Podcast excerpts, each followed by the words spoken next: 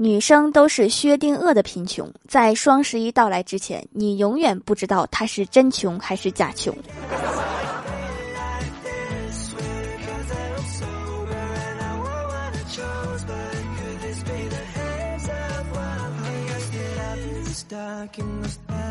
Hello，蜀山的土豆们，这里是甜萌仙侠段的小欢乐江湖，我是你们萌豆萌到的小薯条。欢乐江湖专辑福利不断，宠爱不断。专辑订阅到二十七万送十份礼物，到二十八万送十份会员季卡，随手点个订阅就可能中奖哦。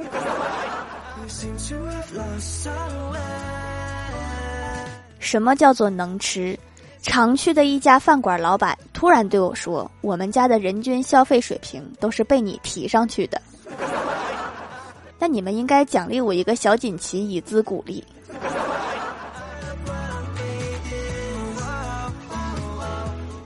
早上吃饭的时候，我问我哥上学的时候有没有喜欢的女孩子，我哥说我曾经喜欢一个女孩，但是他不喜欢我。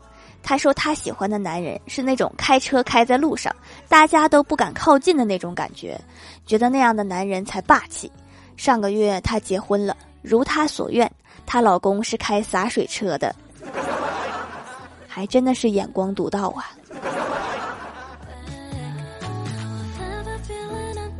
昨天我做了一个梦，梦到我欢喜还有小仙儿，我们三个人一起去逛街。然后在花坛里面发现了三枚手雷，我们决定把它送到警局。路上，小仙儿突然问：“如果路上有一枚手雷爆炸了怎么办？”欢喜说：“那我们就撒个谎，说只发现两枚。”还好是个梦。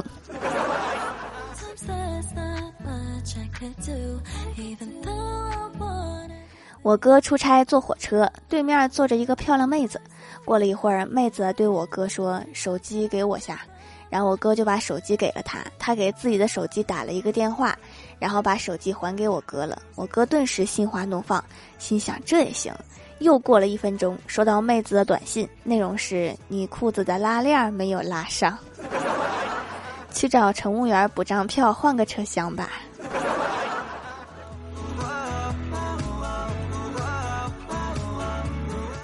我有个已经成家的同事，他喜欢和素未谋面的网友聊天，感觉无拘无束。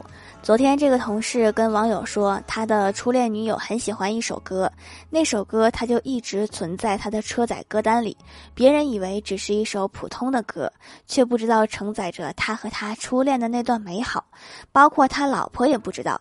这个同事今天早上开车来上班，突然一股凉意涌上心头，他发现。那首歌不见了，我怀疑这个网友就是你老婆呀。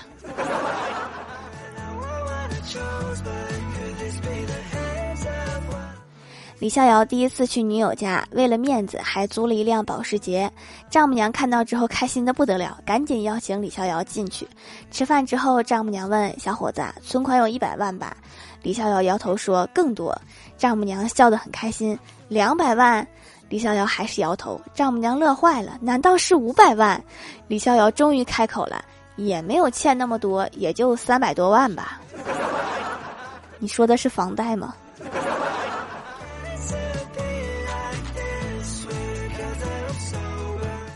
小仙儿在网上认识一个男的，接触了一段时间之后，男网友找小仙儿表白，说：“女人以后别上班了，我养你。”小仙儿问说：“那你一个月给我多少钱呢？”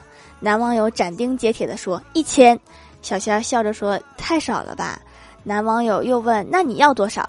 小仙儿回他：“至少加个零吧。”男网友松了一口气说：“那行，十个月给你一千。”大兄弟，就你这点钱还不够他充一个月的会员呢，省省吧。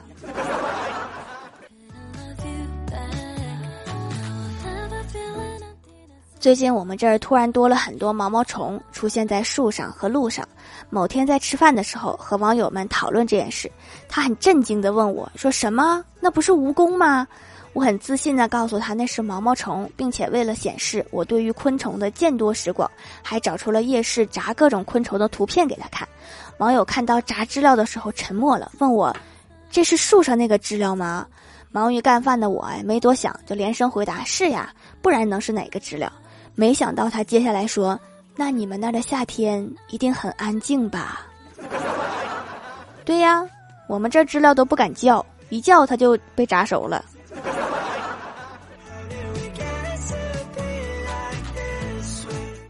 郭大嫂发誓一个月后要比郭大侠轻二十斤，郭大侠压根儿就没当真。对于郭大嫂这种吃货来说，简直是天方夜谭。不出所料，在他减肥计划进行到第六天的时候，郭大嫂就从某宝订购了二十袋薯条、十斤烧鸡、六斤肥肠，外加一盒黄油奶酪。郭大侠嘲笑他计划要泡汤，就听郭大嫂邪魅一笑，悠悠地说：“这些东西是卖给你的。”如果不能战胜自己，那就想办法战胜敌人。高手。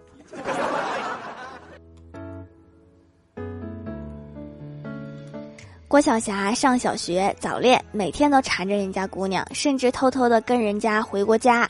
然后郭大嫂骂了很多次都无动于衷，直到今天放学，郭大嫂接她回公司加班，然后他就跟我说，郭晓霞答应不再缠着人家姑娘了。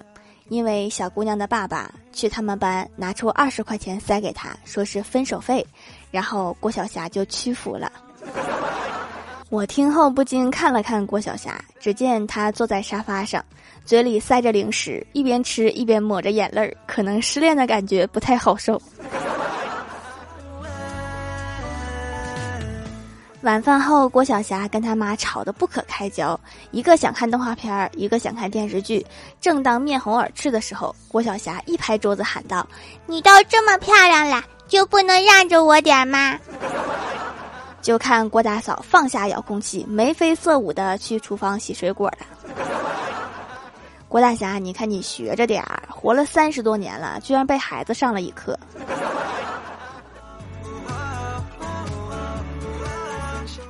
大学的时候，欢喜有个同学脑袋怪怪的。一次我们去山上玩，看到一个寺庙，我们就进去参观。他像是下了很大决心一样，双手合十，跪在佛前的软垫上。我们屏息凝神，惊讶地望向他。半晌后，他一顿寻思，终于开口说话了：“上帝保佑，考试别挂科呀！”你拜错单位了，上帝在教堂上班，这里是寺庙啊。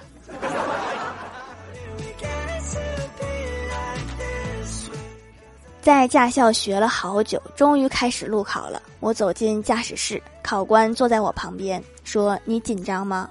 我回答：“不紧张。”我们教练说了：“你就当旁边坐着一只狗。” 教练，为什么这次考官直接把我轰出来了呀？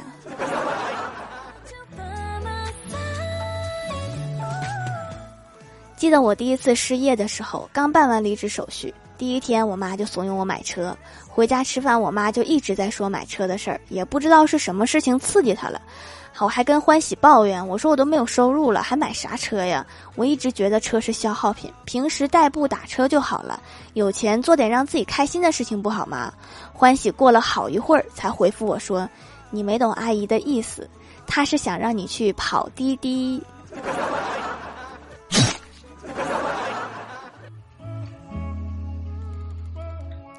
下午跟欢喜约在咖啡店谈事儿，听到隔壁桌男孩跟女孩聊天儿，说我的第一份工作跟我很有缘分，当时一个月到手四千零七十元，按一个月二十二个工作日算，一天挣一百八十五，刚好是我的身高。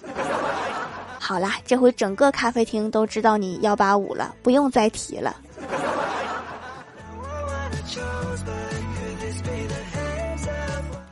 Hello，蜀山的土豆们，这里依然是带给你们好心情的欢乐江湖。点击右下角订阅按钮，收听更多好玩段子。在微博、微信搜索关注 NJ 薯条酱，可以关注我的小日常和逗趣图文推送，也可以在节目下方留言互动，还有机会上节目哦。下面来分享一下听友留言。首先第一位叫做星优仰望星空，他说老师宣布下节课要小考，小霞紧张的立刻举手问老师，会不会考得很难？老师只说了一句“十分简单”，乐得大家拍手叫好。可是考完之后，每个人都考得惨不忍睹，怎么会简单呢？于是小霞又问老师，只听老师说：“我可没说错哟，十分简单，剩下九十分很难哦。”真是一个说一不二的老师。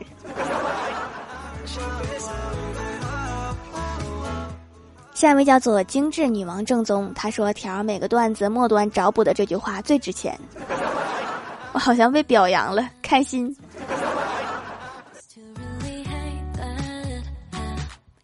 下一位叫做柯南基德哈利罗恩，他说一个小姑娘买了一罐酱，坐在公交车回家，突然车一晃悠，洒了一些酱汁在旁边大妈衣服上，大妈很生气，大喊说：“你看，你看，我这刚买的新衣服，准备明天穿着参加儿子婚礼，这下被你全毁了。”姑娘一听急了，不知道怎么办才好，一咬牙，红着脸说：“这样吧，大妈，要是害你儿子明天娶不成媳妇儿，我嫁给他。”大妈一听，瞪大了眼睛：“姑娘碰瓷儿没你这样碰的吧？”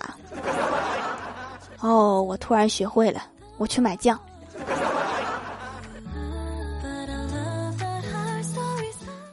下一位叫左 T 六六四二八幺，他说：“原来在店里写评价也会被念叨啊！早说呀，皂都买了好几波了，还第一次写评价。第一次知道手工皂这个新鲜事物的时候，还特别去学习了和普通香皂有什么区别。原来香皂已经是简化成流水制作的工业皂了，而手工皂是最开始制作皂的方法。原料选用护肤的油脂，成熟期四十天，非常慢工艺，用起来对皮肤好，逐渐恢复了不少。原来斑点痘痘。”又不爱化妆，全靠自信。现在斑点和痘痘都没有了，更自信了。反正就是不化妆呗。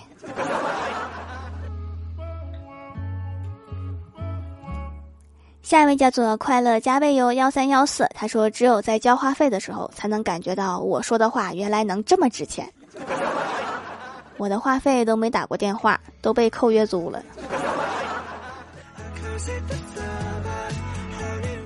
下一位叫做爱做梦的米勒，他说：“条条，等我儿子十六岁，能买到你的手工皂祛痘吗？我今年十六，你可以自己先试试呀。”下一位叫做再说不理你了，他说：“线上段子一枚。”郭大嫂问郭晓霞：“燕子为什么要往南飞呀？”郭晓霞回答：“因为他们觉得走太慢了。”这个我知道。因为北方太冷了，所以我现在都想去南方。下一位叫做梨涡浅笑，他说皮肤干燥也长斑，晒到也长斑。之前美容师说我缺水，我就买了很多补水保湿的产品，但是没有什么效果。没想到用了一下七子白手工皂，竟然斑点淡化了，很神奇。看来不是缺水，是缺这点中草药手工皂啊。玉容散是很有名的方子，慈禧太后是这个方子的全球代言人，七子白就是改编而来的，淡斑美白很有效果哦。下一位叫做太二真人的小徒弟，他说有一个人到省里去办事儿，到了目的地发现没有停车位，只好把车停在马路边。在汽车挡风玻璃上留了一张字条，上面写着“我来此办事”。那个人办完事回到车旁边，发现挡风玻璃上多了一张红罚单，而且自己的纸条上面又多了一行字：“我也是，办事也不能违反交通规则呀。”下一位叫做无奶白小胖，他说：“蝉的翅膀非常薄，到底有多薄呢？”薄如蝉翼，听君一席话，如听一席话。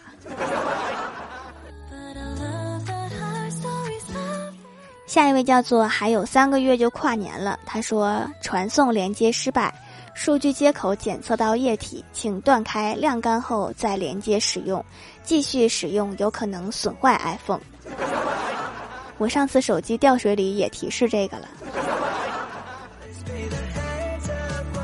下面来公布一下上周七零九级沙发是锻炼幺三幺四盖楼的有地灵喵快乐加倍有幺三幺四爱做梦的米勒爱斗图的土豆宁小萌不萌呀无奶白小胖感谢各位的支持欢乐江湖专辑福利不断宠爱不断专辑订阅到二十七万送十份礼物到二十八万送十份会员季卡随手点个订阅就可能中奖哦。好啦，本期节目就到这里啦！喜欢我的朋友可以支持一下我的淘宝小店，淘宝搜索店铺“蜀山小卖店”，蜀是薯条的蜀就可以找到啦。以上就是本期节目全部内容，感谢各位的收听，我们下期节目再见，拜拜。